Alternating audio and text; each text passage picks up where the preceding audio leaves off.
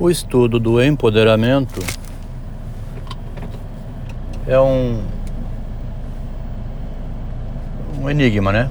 Um enigma, porque filosoficamente parece que não houve o estudo do empoderamento. Será que tem algum livro de algum filósofo considerando essa questão do empoderamento? Do ponto de vista, inclusive, do pensamento, né? Um colega perguntou aqui assim, um rapaz que está estudando psicanálise agora. Se então na filosofia haveria o narcisismo. A frase, né, o narcisismo da filosofia se você consulta no Google, tem poucas ocorrências. O narcisismo do filósofo. Né? O conceito de narcisismo, o estudo dele, abre para uma outra compreensão da realidade. Quando o Sebrae dá curso para formação de empreendedores, quando a gente quer formar um filho bem-sucedido, quando a gente quer ser bem sucedido também na vida, né? Ou seja, ficar empoderado, ter o poder, que hoje se utiliza demais para o lado feminino, está poderosa, né? o empoderamento das mulheres. Foi o discurso da minha esposa em 2016, no Dia Internacional da Mulher. Ela mesma diz sobre o empoderamento e utiliza o poder dela como mulher, utilizou, né? Na convivência com o marido. Criando o que uma colega aqui diz, a partir do livro, né? Que tem o um título A Impostura do Feminismo. A impostura, ser impostor, ou impostar, né? Ter também o domínio através da imposição. São frases que a gente vai criando a partir dessa experiência. A lógica do empoderamento do lado da mulher,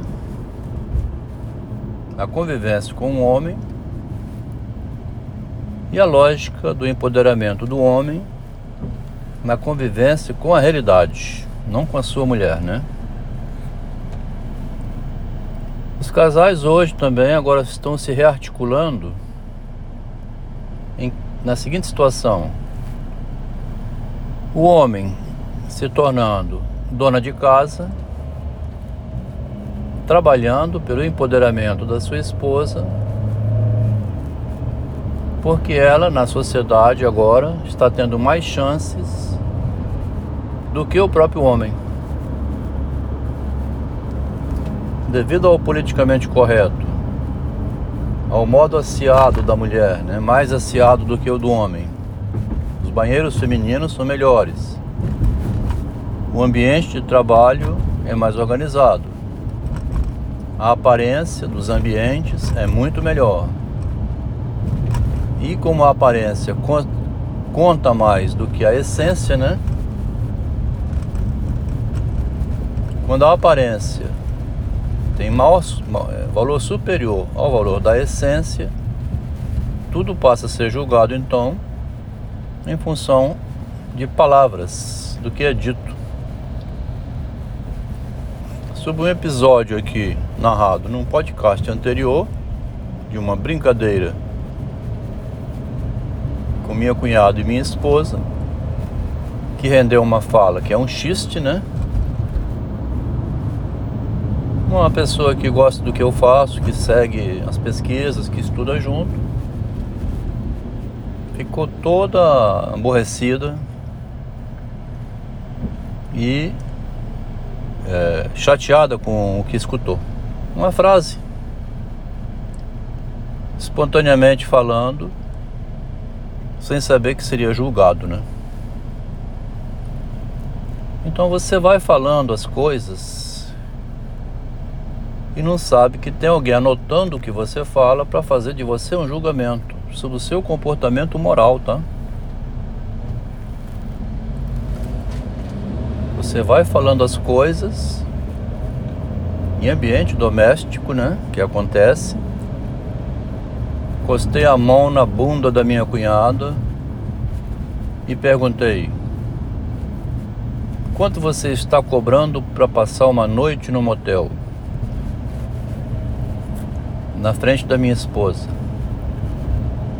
Ela disse: Hoje não estou cobrando, eu estou pagando com mais de 50 anos saiu-se lindamente, né? Uma frase super inteligente. Uma mulher linda. A frase jamais se referiria a um acontecimento na vida real. Minha esposa, vendo aquela conversa, assistindo, riu. Achou engraçada a pergunta e a resposta. Essa fala posta aqui num podcast fez com que viesse um julgamento moral. Onde quem faz isso é uma pessoa que tem problemas. Como se fosse o Jung, que foi atender a uma bagatela, resgatou a bagatela e depois passou a ter problemas com a mulher resgatada. No caso do Jung, houve relação sexual. Tem um conto que o Machado de Assis traduziu chamado Bagatela, onde Max faz a mesma coisa. É bem provável que é uma, seja uma sublimação de algum autor que viveu essa experiência ou soube de algum amigo que viveu essa experiência. Resgatou uma mulher da miséria, né? Vamos falar assim essa mulher passou a se interessar por um amigo do homem que a salvou da miséria. Naquele conto não menciona nada se houve ou não é, envolvimento erótico. Mas esse envolvimento erótico é uma questão oculta, né? é uma questão menor. Se houve ou não, é, não é revelado pelo autor. O que quer mostrar é a fidelidade simbólica, né?